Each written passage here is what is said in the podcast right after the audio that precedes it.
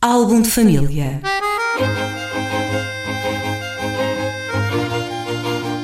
A origem e a evolução das famílias e dos seus sobrenomes.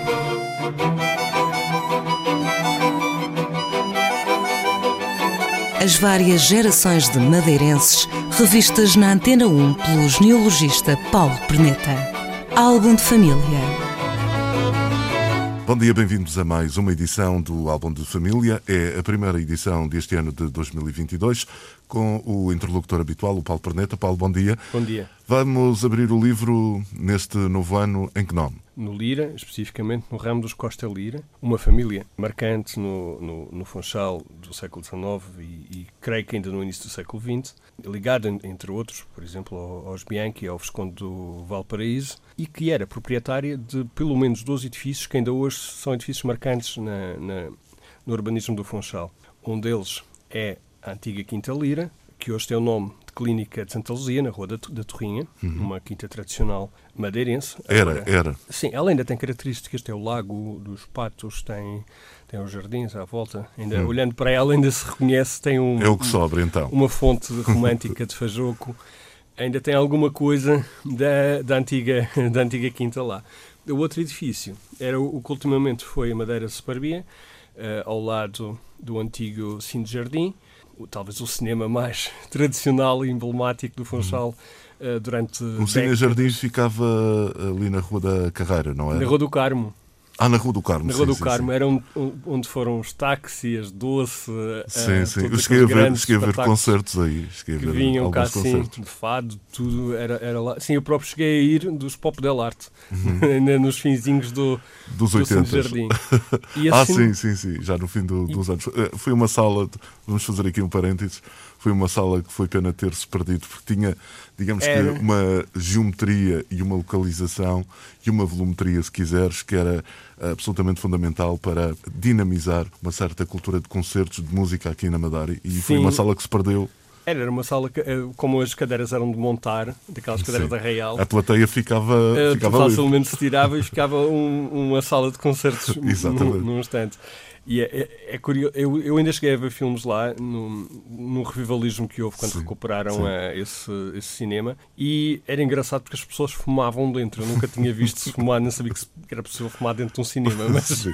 Outros tempos, outros tempos. mas uh, fumava-se dentro daquele, daquele cinema ainda nos anos, nos anos 90. Hum.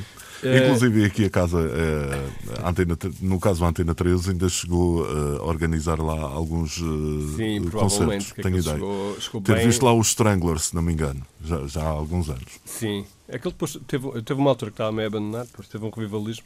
Esse, esse Cine Jardim é, fica precisamente nos jardins do antigo Ritz Carmo, hotel, o, um, uma, um hotel que uh, pertencia à família do Reed, que uhum. ficava, ali na, eh, ficava ali, naquele Sim. edifício grande da Madeira Superior. Aquela zona descaracterizou-se um pouco, porque tinha, enfim, alguma... Sim, era uma rua... Uh, aliás, toda aquela rua era uma rua muito charmosa. A Rua do Carmo era uma rua com, com edifícios neogótico, rivalistas. Era, era uma rua que tinha um determinado, representava uma determinada época no Funchal. E, e realmente foi apagado. a gente paga, passa por lá e grande parte dela foi substituída por edifícios sem característicos. Pois, pois foi. Podiam foi ser substituídos por edifícios modernos, mas com, com uma traça. Estou-me a lembrar que há ali uma sinagoga, ou uma antiga sinagoga também, que, que é privado agora, mas que, que está, está Não, também nessa zona. É um edifício, é um edifício rivalista morisco, nunca, teve, nunca foi sinagoga.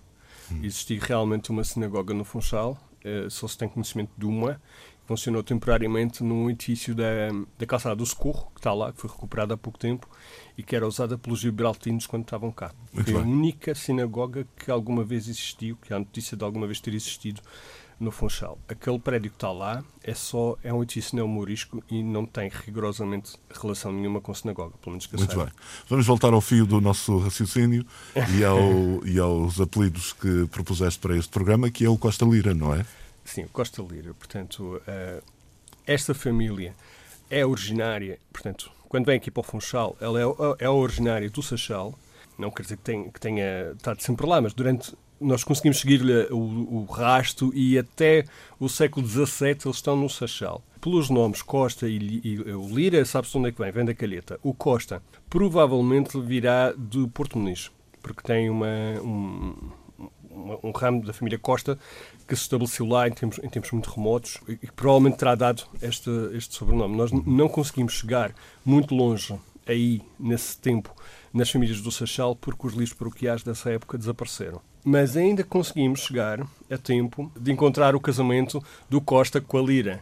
E isso acontece em 1697, quando um capitão Gaspar de Gouveia, aliás, toda esta gente destes Costa Lira no Seixal pertencem às milícias da terra, são uh, à defesa da terra, são todos capitães, alferes, uh, portanto, faziam ali a defesa do Seixal, da zona do Seixal e provavelmente do Porto Muniz também, uh, que casou com uma dona Leonor Velosa de Lira, da Calheta, de uma Sim. família conhecida da Calheta também, que são os Jabreu Soto Maior, ou Serrão da Abreu, uma família que se perde o rastro lá bem para trás, que seria bastante importante na época da, da elite local.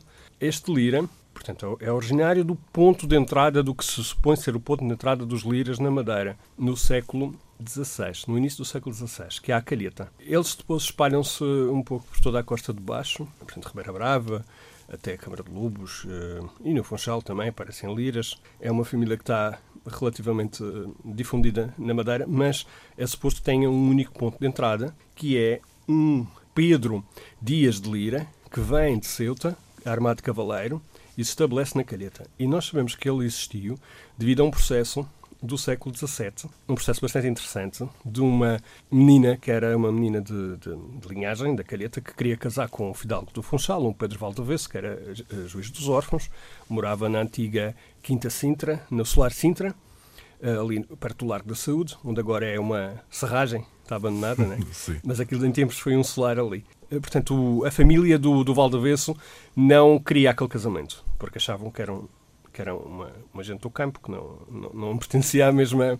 Eram os arrivistas, que, uma, uma gente que chegou ali que não tinha. Uh, não tinha uh, era a elite, patente para, a, a, para casar. A elite funchalense da, da, então, da altura. recusam. Uh, fazem qualquer coisa que aquilo vai à justiça e a família da noiva prova que eles são realmente de origem fidalga e, e vão buscar esse documento que estava na altura lançado nas variações ou no, ou no tombo da calheta, que dá conta deste cavaleiro, é o Pedro Dias de Lira, que teria sido armado de cavaleiro em 1515 em Ceuta e que teria vindo com o irmão, o Lopo Dias de Lira, eh, para cá, para a calheta, portanto, para, para aquela zona. Eh, eh, teriam trazido também o nome Aragão com eles e muitos dos Aragões, sobretudo o, o, o Aragão de Souza, Aragão Lira, possivelmente os Aragões de São Vicente, não tenho a certeza, poderão também vir. Estar associados. Sim, deste, desta família. Uh, o Lira, na sua origem, é galego. Nós conseguimos traçar. É suposto que estes liras que estavam em Ceuta sejam do ramo português dos liras, que conseguimos traçar até o século XIV, ou, ou até um pouco para trás, uh, fronteiros dentro do Oriminho, uh, que é uma deriva da família, da conhecida família Lira, da Galiza. Portanto, é aí o ponto de partida, então. É o ponto de partida da Galiza. Eh, aliás, há várias famílias, uh, os Araújos, por exemplo, fazem o mesmo tipo de percurso. Uh, têm o castelo ancestral dos Araújos, não sei onde é, que, onde, é, onde é que é o dos Lira, mas o, o dos Araújos consegue-se, ainda, penso que ainda existe na, uhum. na Galiza, e foi daí que eles emanaram e entraram em, em Portugal, em Portugal. E, e, hoje em dia é um sobrenome que é associado até mais sim, sim. a Portugal, se calhar, do que a Espanha. Mas na origem era os Araújo.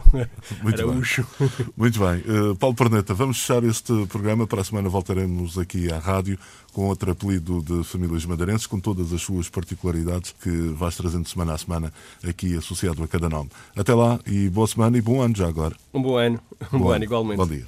Álbum de família.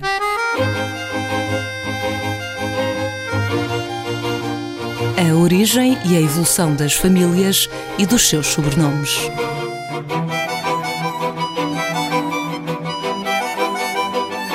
As várias gerações de madeirenses revistas na Antena 1 pelo genealogista Paulo Perneta.